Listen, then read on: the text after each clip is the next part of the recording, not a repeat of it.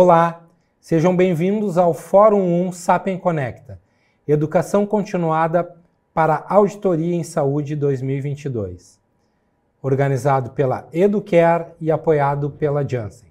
Eu sou Gustavo Machado, diretor executivo da Educare Brasil. Nesse fórum, vamos discutir acesso e cenário da saúde mental, ideação suicida. E para mediar esse fórum, eu convido o Dr. Carlos Eduardo Porsche, médico cirurgião geral e CEO da Sapien Consultoria em Saúde. Doutora Clarissa Gama, médica psiquiatra, chefe do Serviço de Pesquisa Experimental do Hospital de Clínicas de Porto Alegre, para falar sobre novas perspectivas no tratamento com excetamina intranasal, manejo do paciente, caso clínico. E doutor Humberto Correia, médico psiquiatra, chefe do Departamento de Saúde Mental da Universidade Federal de Minas Gerais e presidente da Associação Latino-Americana de Prevenção do Suicídio. Para falar sobre impacto econômico da depressão e impacto econômico do suicídio. Sejam todos bem-vindos. Obrigado, Gustavo. Boa noite a todos. Boa noite, doutor Humberto. Boa noite, doutora Carissa. É uma satisfação é, podermos estar aqui reunidos, tratando de um assunto de tanta relevância quanto a saúde mental. Tema que ultimamente tem, tem sido cada vez mais debatido diante da, dos desafios, sobretudo a partir da pandemia, e que nós temos agora a oportunidade né, de falar um pouco mais sobre novas estratégias, novos tratamentos e o impacto dessas doenças é, sobre o sistema de saúde. Doutor Humberto Corrêa, agora passo a palavra então para que o senhor nos fale um pouquinho mais sobre o impacto econômico da depressão e o impacto econômico do suicídio. Como isso se reflete sobre a sinistralidade, sobre o sistema de saúde. Muito obrigado. Então vamos começar discutindo sobre o impacto da depressão e do comportamento suicida para a sociedade e para o sistema de saúde. Os meus conflitos de interesse, né, como determinam a Anvisa, e o Conselho Federal de Medicina. Bom, eu não vou discutir o que seja depressão, uma doença que todos nós conhecemos, mas eu gosto de frisar esse ponto que está em vermelho, pensamentos de, de, morte ou ideação suicida. Faz parte dos critérios diagnósticos da, da própria doença, depressão. É, veremos a importância disso nos próximos minutos. A depressão nós entendemos hoje como uma doença sistêmica, de acometimento cerebral, mas repercussões sistêmicas, o que explica o fato dela cursar com muito mais outras comorbidades, tanto psiquiátricas quanto não psiquiátricas, doenças cardiovasculares, por exemplo. É uma das doenças líderes de incapacidade hoje no mundo, provavelmente, nesse pós-pandemia, é a líder de incapacidade, pensando em mortes precoces e anos vividos com doença. Além disso, um aspecto muito negligenciado das doenças mentais de uma forma geral e da depressão é o seu custo indireto para a sociedade. Esse é um estudo que mostrou é, o, o, impacto da depressão em termos tanto de absenteísmo quanto presenteísmo. Esse estudo avaliou oito países desenvolvidos e em desenvolvimento como o nosso, e no Brasil nós pudemos observar que nós ficamos em segundo lugar em termos de custos relacionados ao presenteísmo o presenteísmo custa mais caro do que o próprio absenteísmo. E a depressão é a, a, a, principal doença, ou do mínimo, entre as três primeiras causas de afastamento do trabalho no Brasil. Mas pior do que isso é o presenteísmo. A pessoa, mesmo doente, continua trabalhando. O Brasil fica em segundo lugar atrás dos Estados Unidos, mas o impacto proporcional nosso, na nossa economia é muito maior do que o impacto, próprio impacto nos Estados Unidos. Além da depressão, que já é por si só uma doença de enorme custo social, econômico e para o sistema de saúde, tem, nós temos alguns pacientes, e não são poucos, 30% dos nossos pacientes com depressão, que teriam uma depressão chamada resistente ao tratamento. Um dos primeiros grandes estudos que mostrou isso foi esse que eu ilustro aqui, o STAR-B, realizado nos Estados Unidos, e lá nos Estados Unidos eles mostraram que 30% dos pacientes teriam esse quadro, uma depressão resistente ao tratamento. O que, que é isso? São aqueles pacientes que usam dois antidepressivos diferentes, tempo e adequados e não respondem, não melhoram da sua depressão. Essa é a definição mais aceita pelas principais agências reguladoras do mundo, inclusive pela nossa Anvisa. Se a depressão ela tem por si só um grande impacto, nós podemos imaginar que esses pacientes que têm uma depressão resistente ao tratamento têm um impacto econômico, social no sistema para o sistema de saúde muito maiores. Na América Latina, o quadro não é muito diferente do observado nos Estados Unidos. Esse é um estudo realizado aqui no nosso meio, quatro países diferentes, México, Colômbia, Brasil e Argentina, e na América Latina a prevalência de depressão resistente ao tratamento foi de 29%, muito próximo do dado, portanto, dos Estados Unidos. E outra coisa importante que chamou atenção nesse estudo realizado na América Latina, após um ano de observação desses pacientes, 80% deles permaneciam sintomáticos, permaneciam com sintomas. Não melhorar completamente da depressão, não atingir a remissão dos sintomas, é catastrófico em termos de perda da qualidade de vida, perda de produtividade, maior risco de suicídio, maior chance de novos episódios no futuro. A depressão resistente, como podemos imaginar, ela tem um custo muito maior do que a, a, a própria depressão. Em média, um paciente com uma depressão resistente ao tratamento, ele ficará doente por cerca de 900 dias, praticamente três anos. Esse, isso, para uma depressão não resistente, é de 298 dias, portanto, menos de um ano. Eu disse que é depress a depressão é uma doença sistêmica, acomete o nosso cérebro, mas tem repercussões em todos os sistemas. E na depressão resistente ao tratamento, os nossos pacientes, por ter uma doença mais longa, frequentemente mais grave, vão sofrer muito mais. Eles vão ter muito mais comorbidades médicas, como mais hipertensão, mais diabetes, mais enxaqueca, e também muito mais comorbidades psiquiátricas, como os transtornos de ansiedade e outros transtornos, como transtornos relacionados ao uso de álcool e outras substâncias, do que aqueles pacientes depressivos que não têm uma depressão resistente. Isso leva, obviamente, a mais, maior morbidade, mais afastamentos do trabalho, maior perda de produtividade. Os estudos mostram que esses pacientes com depressão resistente, eles têm ainda pior produtividade do que os pacientes que não têm uma depressão resistente, levando a um custo enorme para a nossa sociedade. Outra coisa importante, qual o pior desfecho para o nosso paciente? Como médicos, a pior coisa que pode nos acontecer é perder um paciente, o óbito de um paciente. E na saúde mental, o que nos deixa particularmente preocupados é o suicídio. O suicídio é hoje um enorme problema de saúde pública, são cerca de 800 mil suicídios a cada ano no mundo, e uma faixa etária particularmente preocupante são os jovens, uma população que vai de 15 a 20 e poucos anos de idade. Nessa faixa etária, o suicídio dobrou ou triplicou na maioria dos países nas últimas décadas, e em um terço dos países do mundo hoje, o suicídio é a principal causa de morte nessa faixa etária. Globalmente, nós temos observado uma redução das taxas de suicídio globais. No Brasil, entretanto, diferente do que acontece no restante do mundo, e esse é um estudo da Nature que deixou isso bastante evidente, porque cita nominalmente o Brasil, o Brasil é um dos poucos países do mundo em que as taxas de suicídio aumentaram nas últimas duas décadas, o que torna esse assunto ainda mais importante no nosso país. Quem suicida? Os fatores de risco são múltiplos, mas algo fundamental, a doença mental. Os estudos mostram que praticamente 100% dos suicidas teriam uma, uma doença mental no momento em que se mataram. E entre essas, a depressão é a mais importante. Logo no primeiro slide, eu frisei pensamentos de suicídio, comportamento suicida como um dos critérios diagnósticos da própria depressão. 50 a 60% de todo o suicídio que acontece no mundo estão associados a um, a um quadro depressivo, a uma depressão. E os pacientes com uma depressão resistente ao tratamento têm maiores taxas de comportamento suicida do que aqueles que não têm uma depressão resistente. Quais são as grandes necessidades que os nossos pacientes têm hoje e que ainda não foram atendidas? Os antidepressivos que nós temos hoje, nós sabemos, eles levam cerca de quatro a seis semanas para fazer o seu efeito.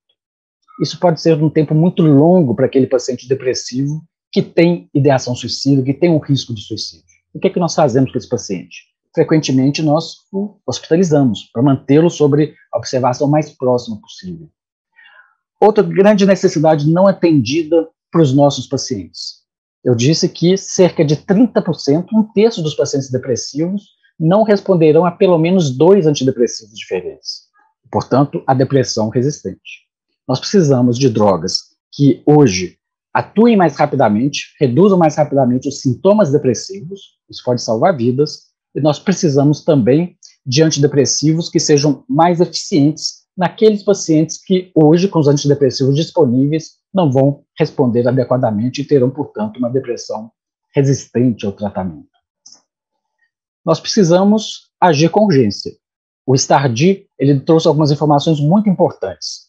Ele mostrou que após o segundo step de tratamento, ou seja, justamente para esses pacientes com uma depressão resistente, maior é o tempo gasto ainda para que eles atinjam a remissão e as taxas de remissão vão diminuindo progressivamente.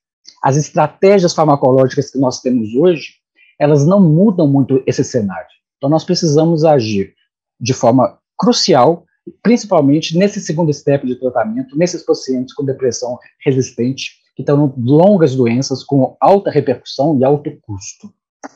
Nós precisamos também agir nesses pacientes com risco iminente de suicídio. Os as, as, pacientes depressivos que têm ideação suicida ou comportamento suicida, eles vão ser hospitalizados 21 vezes mais do que os pacientes depressivos sem ideação suicida ou comportamento suicida. Eles serão vistos cinco vezes mais em serviços de urgência, eles terão três vezes mais consultas ambulatoriais. E um dado importante: esse é um estudo brasileiro realizado em São Paulo, que comparou o custo de uma internação por após tentativa de suicídio por uma internação pós-síndrome coronariana aguda. A gente vê que os, o custo de, de uma internação pós-tentativa de suicídio, obviamente aquela que necessitou de uma internação, é maior do que aquela de um síndrome coronariana. Esse paciente permanece mais tempo hospitalizado. Nós precisamos de drogas que revertam esse cenário, atuem na depressão resistente e mais rapidamente reduzam os sintomas depressivos dos nossos pacientes. Muito obrigado pela atenção. Obrigado, Dr. Humberto, por sua esclarecedora e interessante apresentação. Gostaria de passar agora a apresentação para a doutora Clarissa Gama, que vai falar sobre novas perspectivas com tratamento de cetamina intranasal, manejo do paciente caso clínico. Bom, então, de novo, uma grande satisfação estar aqui. É, esses são os meus atuais conflitos de interesse. Cada vez que eu olho para isso, eu só me dou conta que eu trabalho bastante. É, quando a gente vai falar, tá, gente, sobre depressão, acho que é muito importante considerar números, né? Por quê? Porque ela é uma doença que é altamente prevalente na população. Tá? No mundo, uh, nós temos esse número que ele é muito impactante, que ele passa de 300 milhões de pessoas afetadas. O Brasil é um país extremamente populoso, tá? então a gente tem hoje aproximadamente 11 milhões de pessoas num episódio depressivo. Mas o que, que isso quer dizer, assim, do ponto de vista de contexto, saúde, doença e tratamento? A depressão, ela não é só aquela questão que a gente está acostumado a ver, ah, de perder a vontade, uh, de ficar na cama. A depressão ela tem números muito importantes tá, no desfecho de gasto de uma sociedade ela é a causa maior atualmente, depois da pandemia, de dias vividos com incapacidade e idade produtiva. Esse conceito da Organização Mundial de Saúde, ele mede o custo da doença para a sociedade. Então, é uma doença que a criatura deixa de trabalhar ou vai trabalhar e trabalha mal, incomoda a família, tá? e além disso, dá gasto para o sistema de saúde, que vai internar, e vai internar não só por suicídio ou por depressão propriamente dita, para acertar remédio, vai internar muito mais por diabetes, por problemas eh, coronarianos, por problemas cérebrovasculares, né, que são as causas de longe mais comuns nessa população, e essa população também tem uma expectativa de vida diminuída, tá? E isso está diretamente relacionado com o tratamento ou não tratamento. Se chega a pensar hoje em dia que essa população chega a viver 10 anos menos, tá? E aí a gente vai pensar assim, ó, que os custos de doenças que aparecem mais na frente, eles vão aparecer uh, nesse pessoal que está adoecendo. Bom, então quando a gente pensa, tá, depressão, é, o que, que, se tem aqui, né? A depressão ela diminui a expectativa de vida. As pessoas morrem antes. A depressão não tratada faz morrer antes, faz adoecer antes e faz as pessoas hospitalizarem antes, tá? E, enfim, terem uma série de problemas uh, médico-clínicos, né? Quando a gente vê a duração de um episódio depressivo, tá? ele pode chegar a seis meses. E esses seis meses, uma parte bem grande dessas pessoas interna, tá? e às vezes interna por outras queixas. Uh, no contexto de depressão, a gente não pode se contentar com resposta ao tratamento, a gente tem que focar na remissão. Porque resposta, pelo conceito, enfim, clínico da depressão, é diminuição de 50% dos sintomas. Ninguém quer tá, ir se tratar e ficar só 50% bom. A gente quer melhorar, né? 100%. O cara que vai lá interna por um infarto, ele não quer ter metade do infarto resolvido. Quer ficar zerado e, enfim, ter alta bem. A depressão é isso também. A gente tem que ter o foco na remissão dos sintomas e não só isso, a remissão sustentada dos sintomas. Essa remissão sustentada, ela é uma coisa que, enfim, a gente não sabia o quanto, uh, os números, tá? o quanto que as pessoas tinham uh, esse, esse efeito de remitir e remitir sustentadamente até o meio da primeira década desse século, né, que foi quando, pela primeira vez, sistematicamente estudaram o que, que acontecia quem se tratava com um remédio, aí depois não respondia, se tratava com o segundo e daí por diante. O que, que foi visto com isso, tá, gente? E que é bem sério, tá? que 30% só tem resposta à remissão com um remédio. Tá? A grande maioria, então, o que, que a gente vê? Passa para o segundo remédio. Nesse segundo nível de tratamento, é em torno de 30%, um pouco menos, tá? e uma parte substancial Tá? Então, um pouco menos da metade vai para o terceiro, o quarto, quinto remédio.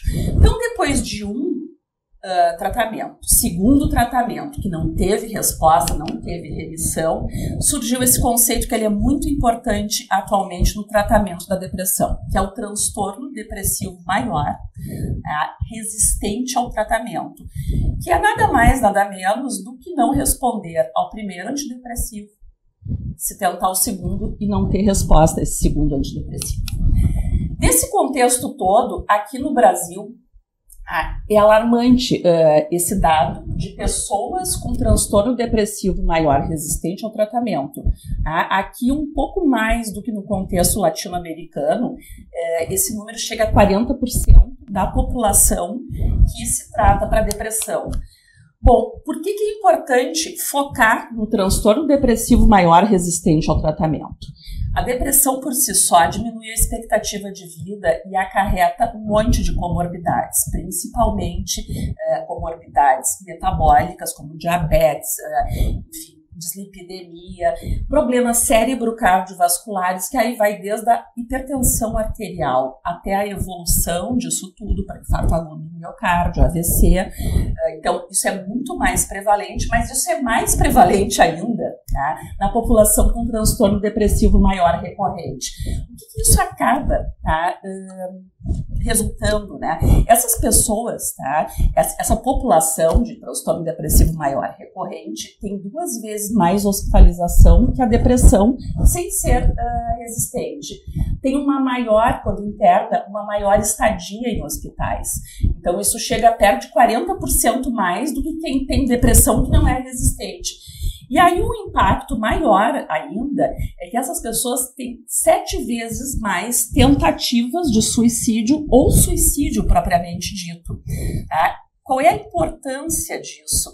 A maioria das tentativas de suicídio, isso a gente tem que agradecer, elas não resultam uh, num êxito letal, mas elas acarretam uma série de problemas.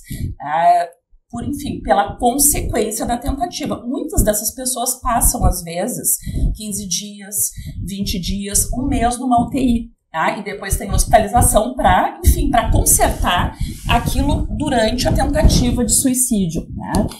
Então, assim, ó, o que, se tem hoje em dia é uma demanda totalmente tá, não assistida e que aqui nós vamos conversar uh, sobre o cloridrato de cetamina intranasal para essa população com transtorno depressivo maior, tá, resistente ao tratamento. Quer dizer, não respondeu ao primeiro antidepressivo não respondeu ao segundo antidepressivo. Essa medicação, ela entrou tá, é, enfim, junto com algumas outras que já se tem no mercado, mas por via oral, que são medicações que, que enfim, que elas é, acrescentam um mecanismo de ação diferente aos antidepressivos, mas o interessante do cloridrato de cetamina intranasal é o efeito rápido Tá? É uma medicação que tem um efeito super rápido uh, e, além disso, uma taxa significativa das pessoas que usam essa medicação e que é um dispositivo intranasal que, enfim, que é colocado como um spray desses que se usa para alergia né, eh, no nariz, uh, só que, claro, aplicado num contexto com supervisão médica, não é uma medicação que a pessoa leva para casa, mas isso pode ser feito uh, em contextos de clínicas, de consultórios que tiverem autorização para esse tipo de aplicação. E, enfim, uh, ao contrário dos antidepressivos e das medicações adjuvantes, o efeito é extremamente rápido.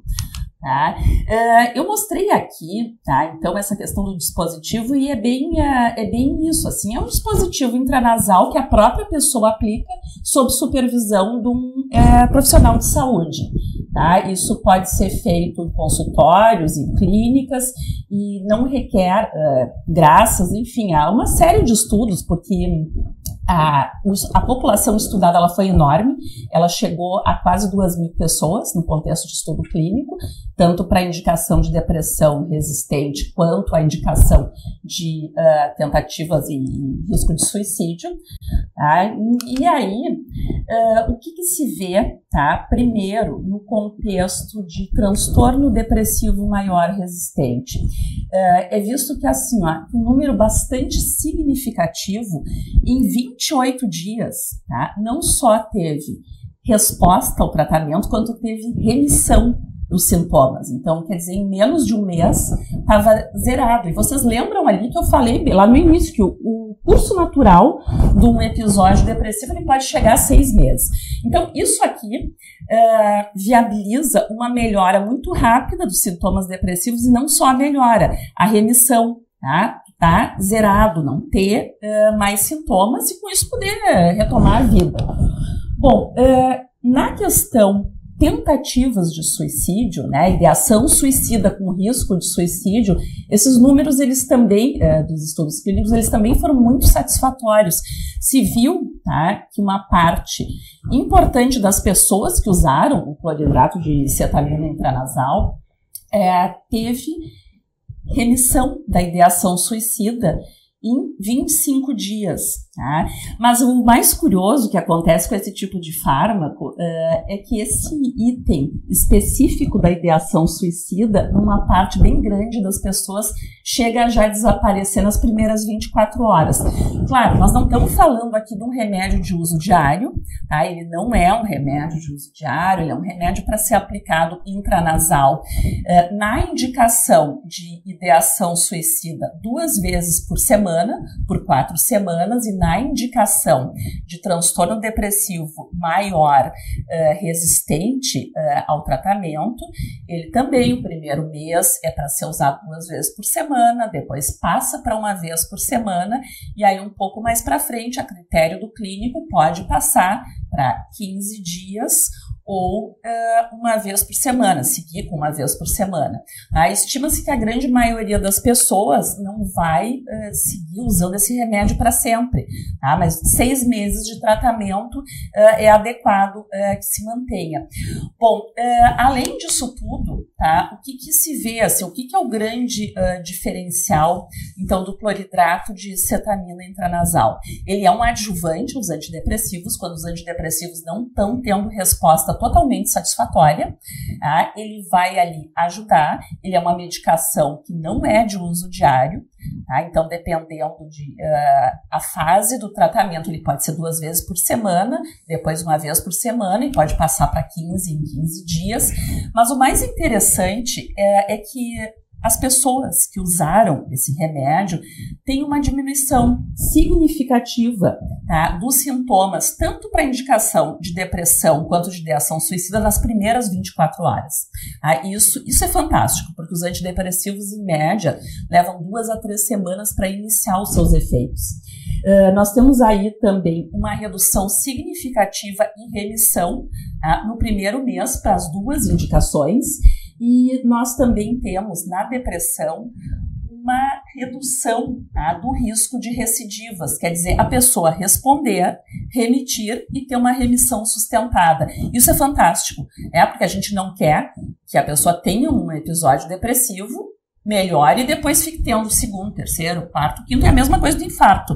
Teve o primeiro, o bom é não ter o segundo nem o terceiro, a gente quer de tudo para evitar isso. Tá? Isso, isso é realmente uh, algo bastante inovador uh, dessa droga.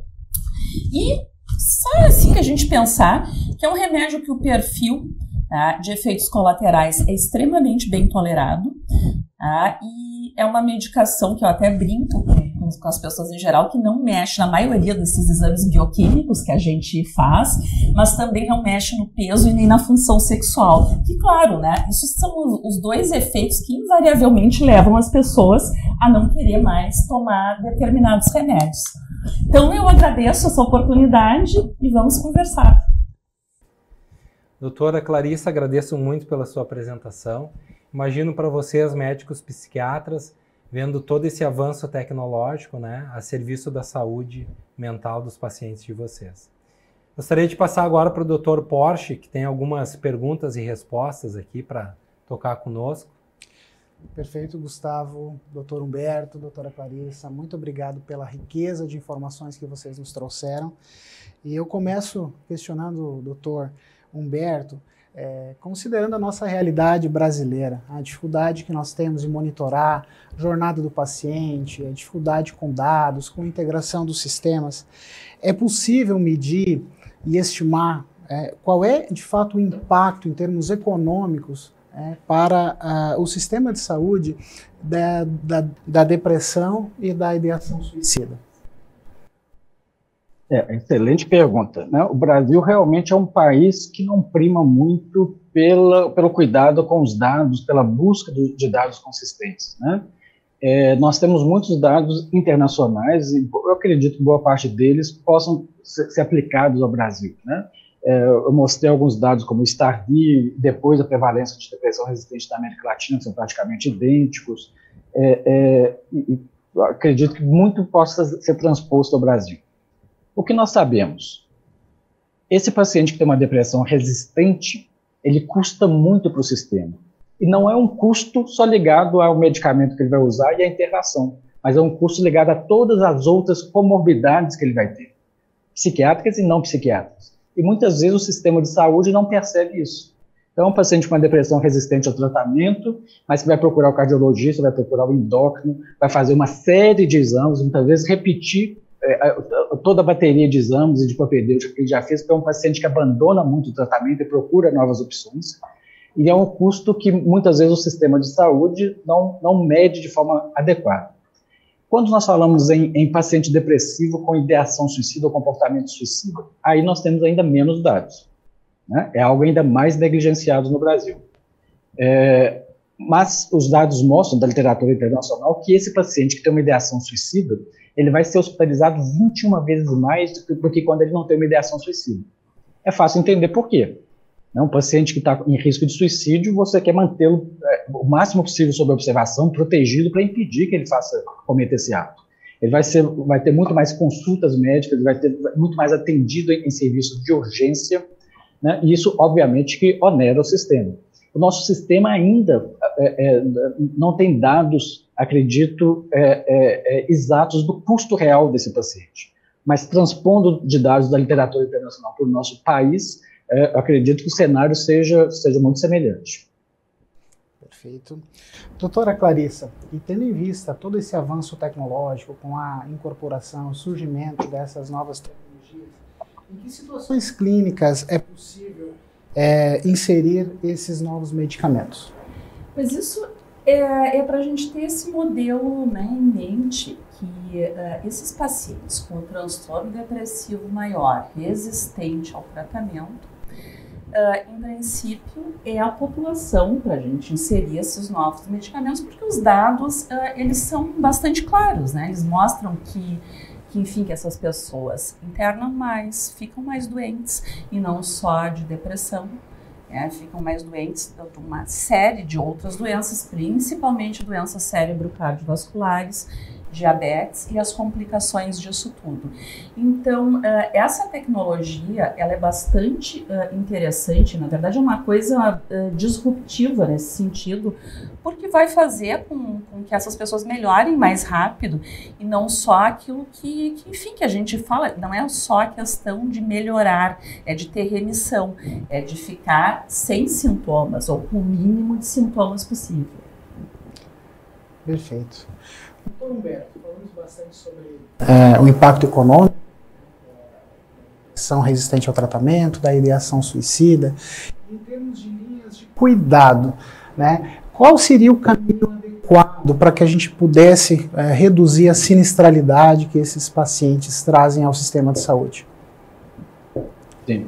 É, eu, eu, vejo duas situações diferentes, que são as duas indicações aprovadas em bula pela Anvisa. Primeiro, o paciente com depressão resistente ao tratamento. Né?